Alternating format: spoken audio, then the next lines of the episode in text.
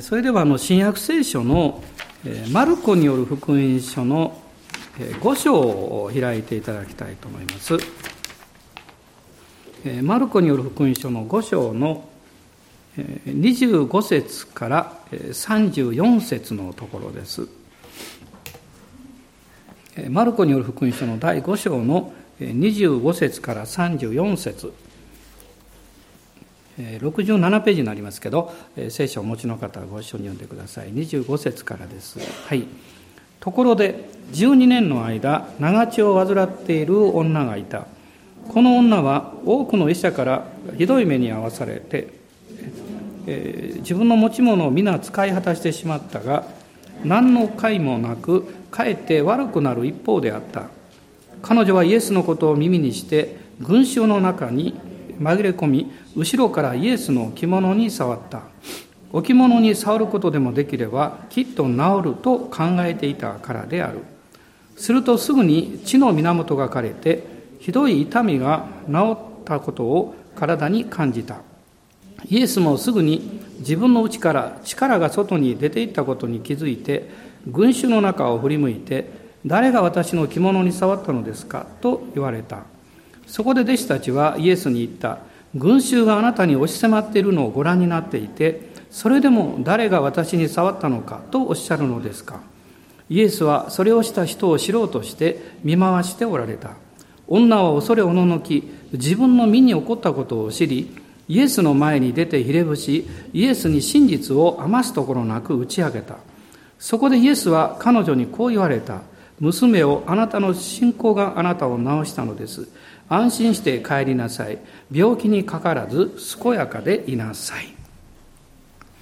絶望から勝利の人生に変えられた婦人、まあ、その話がここに出てくるわけです、まあ、人はいろんな形でキリスト教と出会いまた聖書と出会いイエス様を信じてクリスチャンになっていくわけです、まあ、その一つはですね困難に出会ったことを通して神様を信じたいというふうに変えられるという人たちがいます。で私もあのその一人なんですね。まだあのティーンエイジャーの学生でしたけれども自分の人生は自分でやっていけるんだという自信を何か内側に持ってたんですね。ところがある日体が動かなくなりました。その理由は簡単なんですね。右のこの下腹のようなところが痛かったんですけどもお医者さんに行くのが嫌でずっと行かなかったんです。でそしたら麻痺してしまったんですね。体が全然動かない。でそれであのある日ちょうどおじさんが家に来てましてもうびっくりしてですねすぐに病院に行かなきゃいけないって。で私をこう抱きかかえてねあの病院に連れて行ってくれました。で診察を受けましてあのお医者さんがこういう意味です「君な明日だったら死んでるよ」って言われました。あの盲腸だったんですけどもう破裂しそうになってたんです。もうそれが破裂してしまったらもうこれは大変なことですよね。もう命が危ない。その直前でまあ病院にまあ担ぎ込まれたというか、まあ、お医者さんにとても感謝しておりますけどで私は40日ぐらい入院しました。あのお腹に管入れてねあの入院したんです。でその時に思ったんですね。自分の人生とか自分の将来というのは、まあ、ある程度頑張っていろいろやればできるんだと勘違いしていたまあ確かに働きとか能力とかそういう面においてはそれなりのことは頑張ればできるかもしれない。でも命を伸ばすことは絶対できない。って分かったんです。でその時にですね今まで心の中になんとなく神様という存在いるかもしれんと思っていたことがもっとはっきりしたんです。どういうことかっていうとですね私は宗教が大嫌いでお正月もあの朝早くから起こされて神社に行くの嫌でですねもうなかなか布団から出ようとしないでえそういうこともいろいろありました。でもどうしても神の存在を認めないと解決できない問題があったんです。何かっていうと自分の値打ちなんです。自分の人生の価値なんです。それは一体何なのかっていうのを考えた時にねもしまあ事業をして成功してね、まあ、それももちろん素晴らしいことかも分かりません。あるいは、えー、何か自分の願い計画があってやり遂げるということも素晴らしいかも分からない。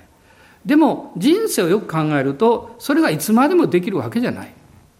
あの会社も大きくなると人の手に移っていきますね。当然ね。であのいろんなことやっていてもできなくなります。人間は年いっていきますから。でそうすると人間のあるいは自分の生きている目的とか意味は何なんだろうかと。それを考えた時にですねもしそれが働きであったりただ単に自分の好きなことをして満足してればいいんだということであれば自分の値打ちはそれと同じだということになるんです。でも私の心の深いところではいや私自身の値打ちはそんなものじゃないはずだという何か分かんないんですけどそういう気持ちがずっとあったんです。でもそれが何なのか分からなかったなぜ人は生まれてそして生きているのかどこ行くのか。考えたって誰も教えてくれないしそんなこと聞いてもねあのそんなこと考えてる暇があったら勉強しろとか言われるのが まあ落ちてですね。あるいはある人が人生は何のためになるのかって本を書いたけどもうなんか結論を見るとですね何か一生懸命生きることが目的だみたいなの書いてあってですねそれは私にはついていけないなと思いました。でもそう考えると表現は何かわからないけど神というような存在がいないと私の存在に意味がなくなってくるということになったんです。でも私は信仰もしたいとは何も思ってませんでした。しかしその死の直前というのを無意識の知らなかったんですけどそういうことをお医者さんに言われた時にああこの命を支配する存在それが神様なんだろうと思いました。そしてその時に私のすぐ隣に友人の中にクリスチャンがいるということに気がついたんです。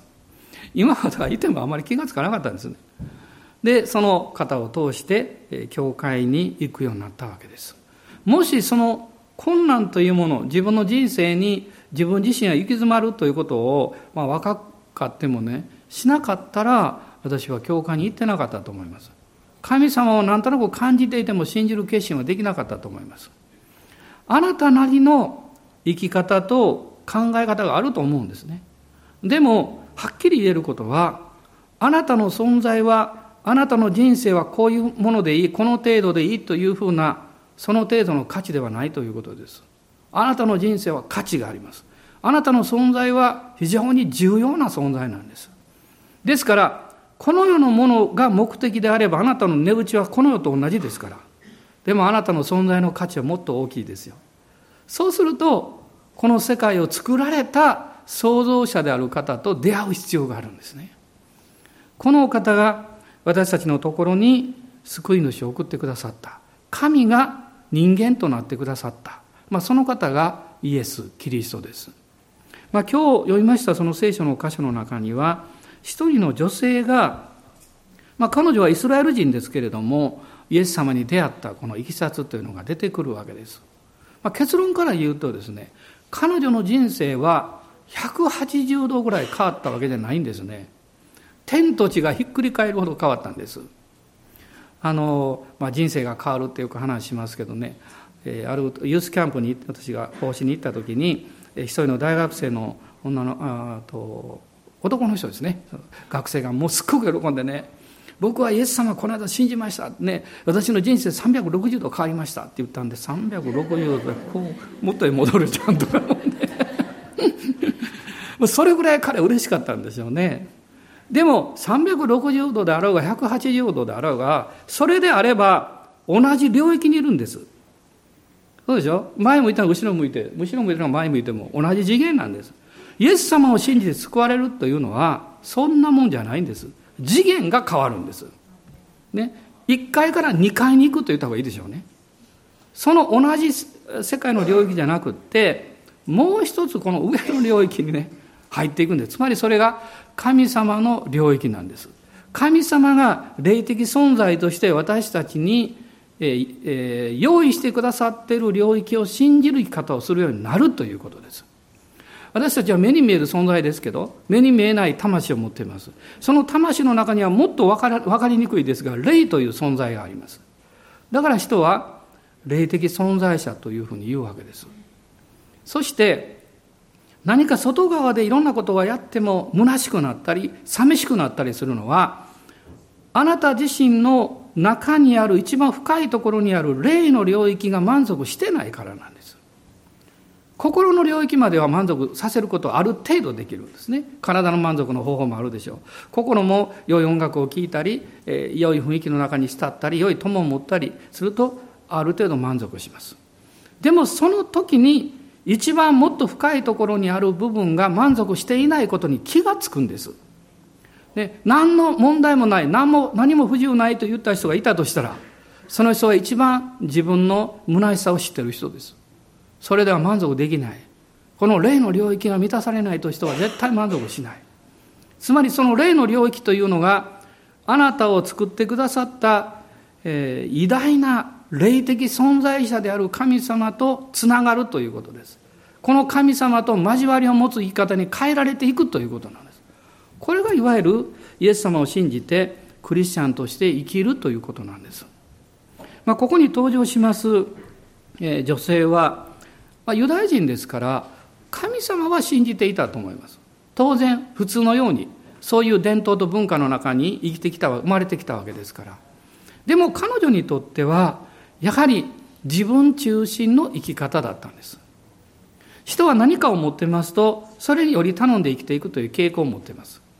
ですからあのそのことにこう必死になって集中していると一番大事なことを見失ってしまうわけですね。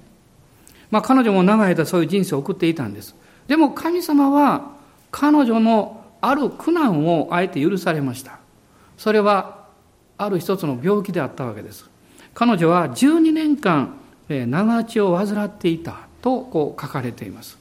とっても辛くまた人ともなかなかこう会いにくいそういうふうな状況の病を持っていたわけですそして彼女はですね聖書を見ますとあのお金持ちだったようですねですからそのお金で何とかこう治そうとしていろんな、まあ、当時のお医者さんですけど、まあ、医学は今のように進んでるわけじゃないのでですねもうそういうところにもお金を費やしたんですけど良くならなかっただけじゃなくってますます悪くなった。私がこの目に留まる、えー、最初の言葉はこの26節の後半にあるんですけど、かえって悪くなる一方であった。かえってという言葉はですね、良くなろうとすればするほど悪くなってしまったということなんです。ますます彼女行き詰まったわけです。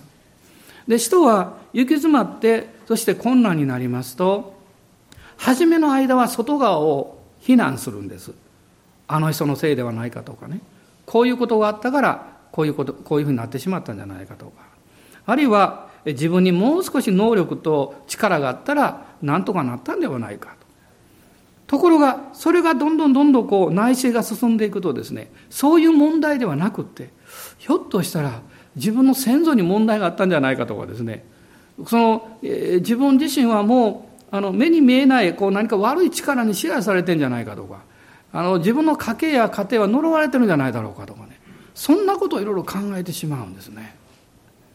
それは人間の深いところにこの目に見えるものを超えたことを思う能力があるからなんです。ね、聖書の中にですね、あの伝道者の書というところにこう書いてますね。神は人の心の中に永遠を思う思いを与えられた。永遠を思う思いというのは人間しか持ってません。で、ここでまずあの私たちが考えられることはですね、永遠を思う思いを人間が持ってるということは、永遠を思うというその内容の存在があるということなんです。もしなければそんなことを考えません。ね。神様はそれを与えておられるんですけど、そのことの重要性に人はなかなか気づかない。それは作り主である神様から離れた結果、人は目に見えるものや自分が考えうる幸福の内容をこの一生懸命こう追い求めてきたからです。まあ、彼女はその時にすごいことを経験します。あるニュースを聞いたということですね。まあ、実は今日あの中心に見たい言葉はこの28節と29節の中にある3つの言葉なんですけどもまず一つは、彼女はイエスのことを耳にしてという言葉なんですね。耳にするというのは聞いたということです。信仰は聞くところから始まります。そして、神の御言葉はただ単に聞くだけではなくって、その聞いた言葉の中に命があることを経験します。まあ、私も数十年ですね、牧会をしてきて、不思議だなと思うことがあります。私たちがイエス様の救いについて当たり前のように話している。ところが、クリスチャンでない方は、そういうことを聞く機会がないので、聞いたことは覚えてるんです、案外。ね、私たちあまりにも普通にこう毎週毎週聞いてるもんだから、当たり前だと思ってますけど、世の中の人はイエス様の十字架によって罪が許されるなんて知らないんですよ。キリストの十字架のことは多くの人が知ってます。ね、でもそれがあなたの人生の罪の許しのためですよということは知らないんです。そしてキリストは復活したということを言われると、いやもうそんなことは信じられないというふうに否定することによって、本当は自分の人生の許しを求めている、それを求めるチャンスをなくしてしまうんです。これはとても悲しいことですね。でも、その永遠を思う思いというものがなくなるわけではありません。そのところに私たちがですね、目をもう一度止めるために、神はある意味で試練を許されます。困難を許されます。外側の物理的なものや、あるいは家族の問題や、いろんなことを通して永遠を考えなきゃいけないというふうに導かれていきます。あの、私が開拓を始めた頃に、えー、まあ、ある一つの出来事があったんですけども、えー、そこで救われた方の証を私は家族に約束したんですねこれから毎年毎年何回もその証をしますって約束したんですだからもう皆さんも聞いてる方もいらっしゃいますけどね。あの今日私はそれをしようかなと思います。ちょうど開拓を始めて2年ぐらいしました、まあ、6畳の部屋で礼拝が始まりました。で、まあ、狭くなったのでちょうど裏の庭が空いてましたんでそこを増築しました。でこれよりももう一回り小さい椅子。それをびっちり詰めると49角あ9脚入るんです。もう真ん中通れるだけです。あと余裕は何もない。びっちり詰めてですね。そういう礼拝堂を作りました。まあそれが出来上がって間もなくの頃ですけれどもあのクリスチャンのある青年が訪ねてあいや電話かかってきました。土曜日ですね。先生今晩あの私の父親を連れて行きたいんですけど先生いらっしゃいますか?」まあいるよ」って言って。で彼はまあよく知っていたんですけどお父さんは、まあ、もちろんノンクリスチャンだったんですけれども、まあ、ある仏教系の学校でもう何十年と教えてこられて、えそしてまあ今はいろんなまあカウンセリングしたりねいろんな働きをしておられた方なんですが、えそのお父さんがまあ病気になってですね明日その病院にも入る入院することになってるんですと。で彼が言うにはねその前に言ったんだそうです。入院する前にこういう先生が教会を始めたからそれ行って祈ってもらったらどうって言ったんだそうです。そしてお父さんがですね「うん」って言ってくれたんですって。もう彼はびっくりしたんですね。でそれで、えー、夜の8時頃あのお母様もご両親も連れてやってこられました。ちょっと横のドア小さなドアがありましてね今でもはっきり覚えてるんですけどお父さんこう杖をついてですねこうしてゆっくりゆっくりこうねあの中に入ってこられました。で一番前に座られた。で私その前に椅子を置いてですねもうこう滑腹の言い方ですね。こうこうして杖をこうして目を閉じて白髪でですねなんか圧倒されてどっちが牧師やいう感じですけど。あのそれでね。であの「よくおいでくださいました」って言ったんです私が。挨拶を。するともう開口一番言った言葉はですね「先生私は死んだ方がいいと思うんです」って言ったんです。びっくりしました。それ挨拶かいなと思いましたけど。そんな挨拶聞いたことないですからね。まあでもその方は私は牧師でもういろんな余分なこと言う必要ないと思ったんでしょうね。それでそうおっしゃったんです。で私はそれを聞いた瞬間にですねよく分からなかったんですけど2つのことを感じたんです。一つはこの方は自分の何というか人生の中でもうある意味で自分の務めは終わったと、ね、そういうふうに感じてるんだろうと思いました。もう一つは私の人生の意味そしてこれからの私の人生ってどういう意味があるんですか？いう問いかけですね。それを感じたんです。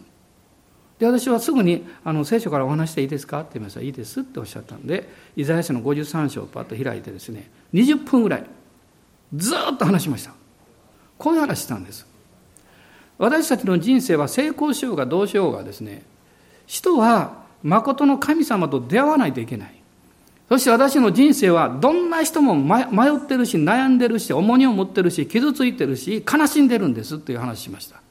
でもイエス様の十字架はその53章に出てくるんですけど私たちの悲しみと私たちの痛みと私たちの病と私たちの罪を全部十字架に背負ってくださった。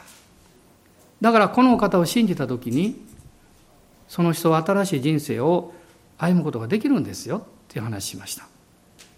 そしてこうして黙ってね目を閉じて聞いておられたんです。でその後です私話し終えましたのでねどうしようかと思ったんです。勇気出してね、えー、どうですか？イエス様を信じる決心なさいませんか？って言ったんです。そしたら「はいそうします」って言ったんです。私の方がびっくりしました「ええー」と20分話しただけですからね。でそれで「そしたらお祈りしますからあの立ち上がってください」って言いました。で彼はスッと立ち上がって。で私手を置いて祈ったんですね。一緒に祈りました。イエス様信じますってね。で私祝福しました。そうするとねものすごくね何かこう深くこう息をするようにしてね息を吐くようにねスーッとね息を吐いてね。初めて目をパッと開いて私の方を見て「先生軽くなりました」楽になりました」って言ったんです。もう嬉しかったですね。それその後ね何も言わないのに自分で行動を起こし始めたんです。などうしたかというと杖を横に置いてこのぐらいの通路をですねそれをこうゆっくりゆっくり歩き始めたんです。この時ついてこられたから何もそのそんなこと言ってないんですよ。自分でこうゆっくり歩き始めたらこうして手を動かしてね。で私横からあの「どうせ歩くんやったらあの晴れるやアーメンって言って歩いたらどうでしょうかね」って言ったんですね「アーメン。晴れるやアーメン。晴れるや」ってねまあ短い距離ですけど2往復したんです。2往復ね。そして本当にありがとうございましたって言ってね深々とお礼をおっしゃってお帰りになったんですね。あの私もう一度お会いできるかと思ったんですけど、まあ、他のあの病もあったようでその3ヶ月ぐらい後ですかねあの天国に帰られたんです。でもあの後で聞きました。帰られる直前息子さんやあの奥さんを呼んでね本人が祈ったそうです。神様どうぞよろしくお願いしますって。で天国帰られた。私それを聞いてねそのご家族に約束したんです。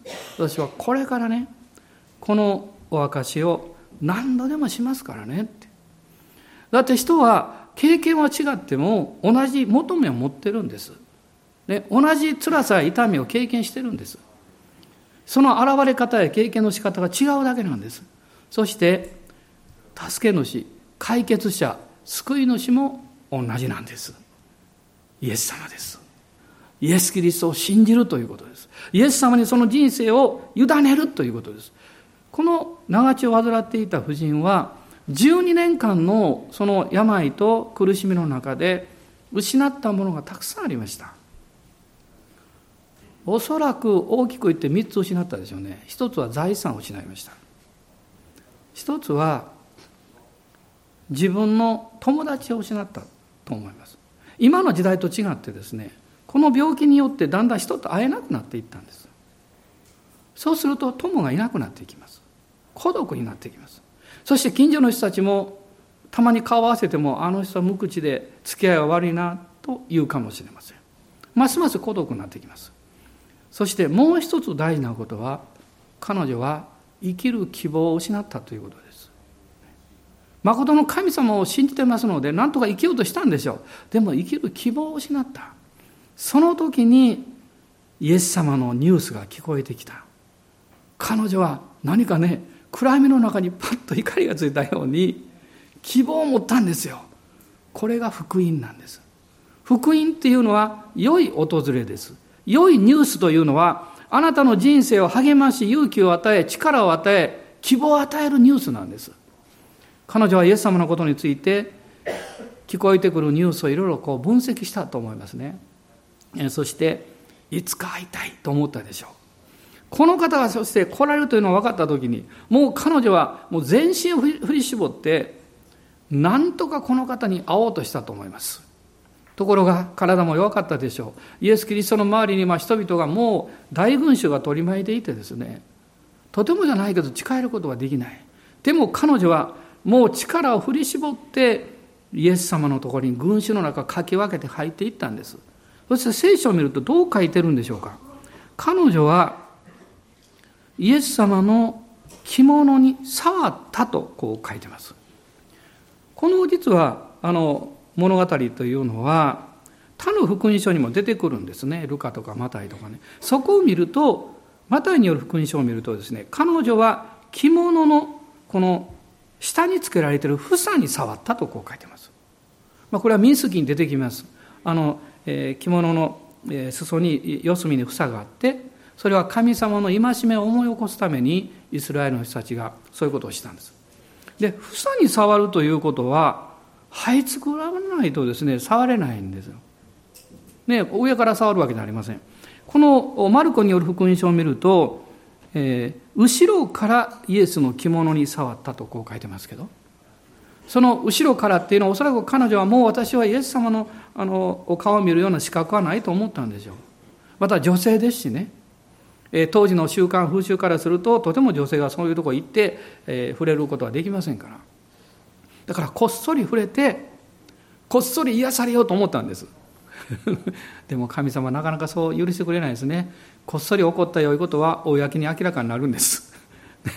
彼女はその房に触ったということはもう誇りまみれになったと思います。ひょっとしたらもうあのそばにいる人たちにこう動いてますからなんか体を蹴られるような経験したかも分かりません。痛みがあったかもしれません。しかし彼女は何とかして房に触ろうとしたんですね。なぜですか？彼女の中に神が恵みをくださったからなんです。その恵みっていうのは何かというと、この28節に書いてるんですけど、置物に触ることでもできれば、きっと治ると考えていたからであると書いてます。イエス様の房に触ると治るというのは誰も教えてくれてないんです。そんなことやった人いないんです。私は神様の恵みと憐れみって大きいなと思うんですね彼女のことを一番知っておられたのは誠の神様だったんです神様があなたや私の人生をご覧になるときにたった一つの方法でしかご覧にならないんですそれは愛です愛を持ってご覧になるということです愛は裁きません愛は比較しません愛はその人を共闘したりしません愛はいつも助けようとします。力を与えようとします。手が届くならば手を差し伸べます。届かなかったら声をかけます。それでも届かなかったら連絡を取ろうとします。愛は決して諦めることをしません。神様はこのイスラエルの人々からもうもうもうもう目にも留められなくなってしまっているそういう婦人のことを心に留めておられました。それは彼女の心の中にあるこの神様に出会いたいという思いが強く強くあったからですね。そしてその時に精霊が知恵をくださったんです。イエス様の着物に触るんですよって、ね、このマルコによる福音書を見ると実は面白いことがもう一つ出てくるんですね。あの4人の人が中部の男の人を、えー、なんか運んでいったでしょ？で癒されましたね、まあ、よその家の天井破ったというすごいことやったんですけど そうするとですね、その後を見ると、人々がイエス様の着物に触ろうとした。あるいは病人を運んでいこうとした出てくるんです。信仰というのは伝染するんですね。同じようにあるんですね。あの、ですから、あなたが信仰のある人と交わってると、その信仰がどんどんやってきます。あるいはそのように、あなたの生き方や考え方も変わっていくでしょう。彼女は後ろから着物の房に触ったんです。そうするとその瞬間に、えー、彼女はね血の源が枯れてひどい痛みが治ったことを体に感じたと書いてますね。もう明確に分かったんです。痛みがあったからです。そして体に感じたと書いてますね。あるあの癒しっていうのは少し時間がかかるかもしれませんね。あちょうどスウェーデンに行った時に、えー、ダニエル兄弟がね腰を痛めてるっていうのがあを聞いたので、えーまあ、食事をしてる時ですけど海岸で食事してる時だったかなあのダニエル兄弟祈りましょうかって言ったら彼は「はい祈ってください」って言うから祈ったんですけど、え、数日後にね「ずいぶん良くなりました」って言ってねあの連絡もらったんですけど、今回先生来てくださってねもう元気になりましたよってもう癒されましたよって真っ先に思ったことは私の祈りでも癒されるんやってですね。励ましを受けましたけどね。神様がその中で教えてくださったことは大きいと思います。おそらく人に人が、えー、何というか人生の中で経験する一つの尊いことは弱さを学んでいくということじゃないかと思うんです。弱さを学んでいく。自分の限界を知っていく。そしてその中で偉大なお方を見上げるようになる。私を愛してくださっている方がどういう方かということを知るようになる。それがイエス様ですね。彼女は触れて癒されてこっそり帰ろうと思ったんでしょうけど イエス様の方が自分に触ったのが誰かを探してました。イエス様が誰が触ったかが分からなかったんじゃないんですよ。その触った人がどこにいるかを探そうとしたんです。彼女は隠れていたからです、ね、するとイエス様が探しておられるんでもうですね隠れることができないと思って33節を見ると女は恐れおののき自分の身に起こったことを知りイエスの前に出てひれ伏しと書いてます。隠れちゃいけないなと思って「はい私です」って。もし皆さんの上に良いことが起こったらどうぞ皆さんにね伝えてください。神様こういうことを教えてくださったしてくださったということがあれば分かち合ってください。そして彼女はイエス様に自分の身に起こったことを話したということは周りが全部聞いてるわけです。ね、おそらくただ単に治りましたよということではないと思います。まあ女性は詳しく話しますから。そもそものいきさつはなんて始まってですね。12年間ですから。かなりの時間話したでしょうね。イエス様忍耐のある方ですからじっと聞いておられて、ね、弟子たちも聞いてたと思いますよ。私の推測なんですけど彼女のことを知ってる人々は泣いてたんじゃないかなと。彼女が癒されたということ喜びもあるでしょうけどそれ以上に彼女を誤解していた何か辛いことや問題があると精神的なことであろうが肉体的なことであろうが関係なくですねその人は周りからマイナスに見られることが多くなるんです。ね、あの付き合いが悪いとかあるいはいつも何か鬱陶しいとかあるいはもう何か偉そうにしているとかなんかいろんなこう理由を言われるんですね彼女もそういうことがこの彼女のこの近所付き合いの中で起こっていたと思うんです。でも彼女のその身の上話というかそれを聞いた時にですねああそういうことだったのか。人々は分かったと思います。どんなことでもどんな人でも理由があるんです。ね。それなりの理由があるんです。私たちはそこを考えないで、見た感じで、聞いたことで、あるいは自分が思ったその範囲の中で判断して裁いてしまうんです。そういうことやめたいと思いますね。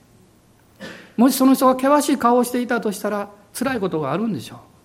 あるいは時にはそれがもうどんどん行き過ぎてですね、もう人々に意地悪なことをしょっちゅう言う人がいたとしたら、その人はものすごく孤独なんでしょう。深い悲しみを経験してるんでしょう。みんな理由があるんですね人々はそれを聞いて感動したと思うんですけど。でもこの後イエス様が彼女のおっしゃった言葉があるんです。34節を見るとイエスは彼女にこう言われた娘をあなたの信仰があなたを治したのです。安心して帰りなさい。病気にかからず健やかでいなさい。イエス様はなぜ彼女にみんなにそのことを話すようなチャンスを作られたんでしょう。それは彼女が病気が治るだけで終わってほしくなかったからです。体は健康になってもまた病気になるんです。天国に行くまでね。でももっと大事なことがあるんです。彼女の人生が癒されることです。彼女の考え方が変えられることです。彼女の人生が私は生きていてよかった。私の人生はこんなに素晴らしいものだったんだというふうに自分の人生を感謝できるようになってほしいと思ったからです。もし皆さんが家族がですね、なんでこんな家に生まれたんだって言われたら辛いでしょうね。そんな話聞いたことありますよ。息子はもう成人しても文句ばかり言ってですね。で、お父さんがついに頭に来てね、あの、もうもうなんか小言を言ったんですねでそうすると息子さんが言ったそうです「なんで俺産んだんや!」って言って、まあ、最後はそこ行くんです大体ねとお父さんが言いました「生まれてくるのをお前って分かっとったらうまいよ」ってどっちもどっちもどっちですよね。答えが分かんないんですよ。答えがね。でもそれは私も思ったことあるんですよ。まあ父親もあのとてもあの尊敬してますけどまあ、手に帰りましたけど。でもある時期ですね、まあ、思春期の時期っていうのはなんでうちのお父さんこうなんだみたいなのがいろいろありましたね。でもクリスチャンになって一つ気づいたことはあ私の父も求めてたんだって。私の父も傷ついてたんだって。私の父も人生の苦労をする中で寂しかったんだって。それが分かった時からですね何かこう接し方っていうのは変わったような気がします。彼女のその証の中でイエス様が彼女の人生を最高に変えられた大切なことがあるんですね。一つは自分の人生を考えるセルフイメージを癒されたということです。あなたの存在は重要なんだということをイエス様は彼女に伝えようとしたかったんですね。重要であるということはその価値を認めてくれてる人がいるわけで、その人を愛してくれる人がいるわけです。それがあなたを作られた全能の神様そして救い主イエス・キリストだということを彼女はここで知っていくんですもう一つは彼女の人生に負の生き方つまり自分を責めたり自分の被害者意識を与えたり自分の人生なんかダメなんだと思い込むように導いているその根本にあるのは何かというと在籍感なんです。罪の意識なんです。その罪の意識っていうのはもう多岐にわたるんですね。まあ、初めは神様分かりませんから、神様の前の罪って分かりませんけど、道徳的な領域から、あるいは自分の生きてることは何か迷惑かけてんじゃないかというようなその思いとか、ね、自分の人生を喜ぶことができないということは、それは自分を責めてるからなんです。でも、セルフイメージが癒された時に、自分の人生を受け入れる力を少しずつ少しずつ持つようになるんです。持つようになるんですね。一人の夫人がひどい生活をまあ強いられてきた中でクリスチャンになりました。彼女はもうとにかく近所の人がみんな嫌がってる人でした。でも一人のクリスチャンの夫人の方がそのことをすごく祈って毎週毎週訪ねていったんです。教会行きましょうよと言いました。ついに彼女は教会行きました。でイエス様を信じる一応決心したんですけどイエス様を信じると今度はクリスチャンの方が見えてきてクリスチャンのつぶやき始めました。教会のこととかクリスチャンのこと文句ばっかり言ってですね。その中で私が言っているあるこの導いている習慣に来られるようになりました。で彼女は救われただけではなくって人生が癒されていったんです。それは見事な癒され方でした。最終的にあの彼女はニコニコ笑顔を持つようになりました。そして、え私にこう言ったことを覚えています。私は今まで勉強もしたこともないしまあひどい状況の中で育ってきたんだけど私は誠の神様の愛が分かって自分の人生が大切だと分かった。これから私勉強して資格取りますって言って。もう40代ぐらいの方でしたけど。人は変わるなと思いました。いや変わる力を持ってるんだって。でもそうできない何か諦めるような思いとかそうさせないような考え方とかその言葉とか周りにいっぱいあってですね。自分の中にある良いものを発揮するチャンスがない。でもそれらの壁を全部打ち砕いて開いてくださるのがイエス様の十字架なんです。あなたが救い主としてキリストを受け入れた時に、あなたの内側から変化起こるんです。自分自身の大切さに目覚めるんです。そしてあなたを愛してくださっている素晴らしいお方のことに気がついていくんです。すると、その人は信じるようになります。その人は祈るようになります。そしてその人は賛美するようになります。神様を褒めたたえるようになります。皆さん、この年は私たちが大いに神の不思議を経験して、変えられていく時なんですね。そういう年になります。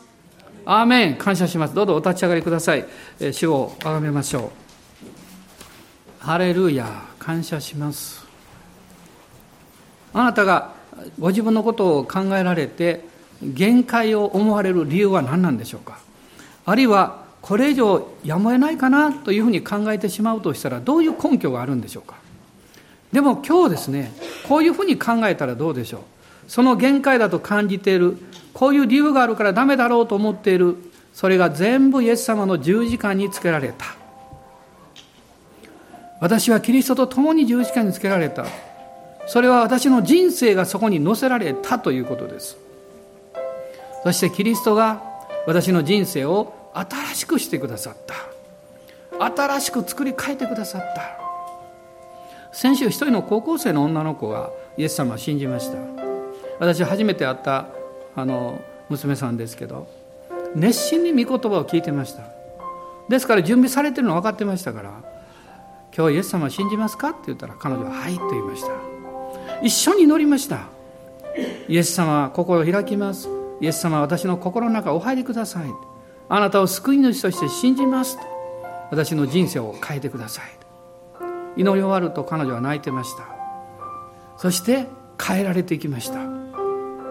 変えられたいと願ってるあなたがそれを諦めないでください。私の人生はもっとこうあればいいのになと思ってるその願いとか夢を捨てないでください。あなたにそういう思いを与えた方はそれを実現に至らせようとしてくださってるんです。ですから今日イエス様を信じましょう。イエス様を信じたことのない方もしいらっしゃってこのメッセージを聞いていらっしゃったとしたら今おっしゃってください。イエス様を信じますイエス・キリストを受け入れます私の力でなくあなたが私の人生を変えてくださると。信じますと。アーメン。感謝します。主の皆によって祝福します。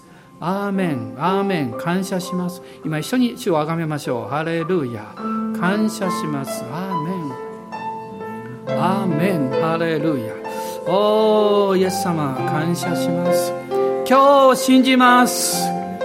今日聖霊様が働いてくださいます。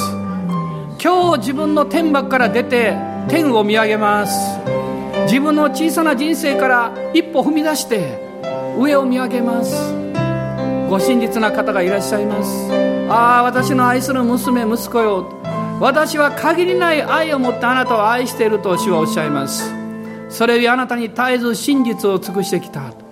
ハレルヤ。この方を見上げます。今日悲しみから出てきてください。今日辛さから出てきてください。今日行き詰まりの部屋から一歩足を踏み出してください。イエス様と共に今日から歩き出してください。アーメン。感謝します。問題はいくら解決してもまたやってきます。大事なことはあなたが問題の被害者にならないような生き方をすることです。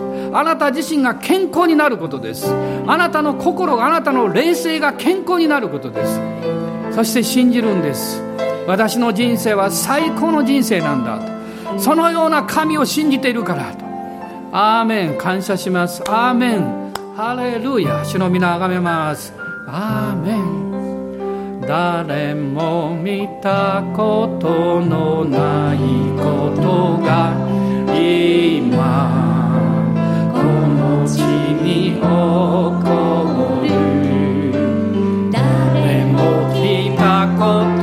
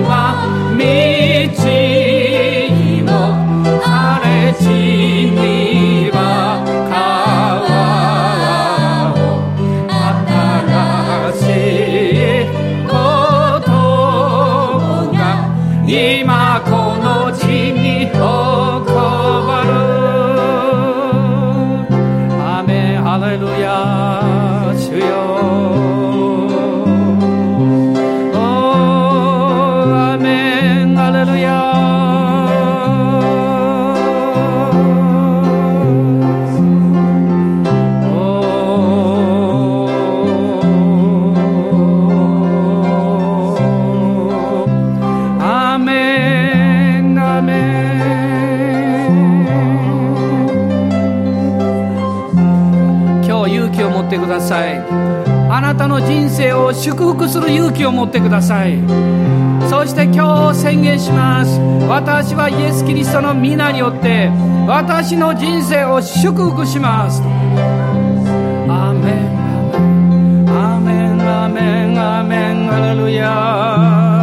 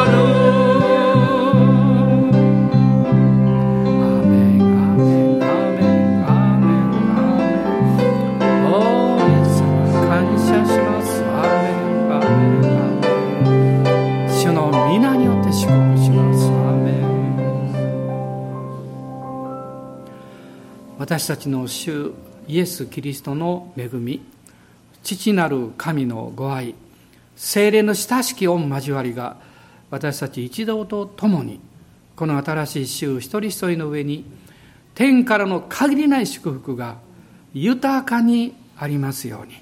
アーメン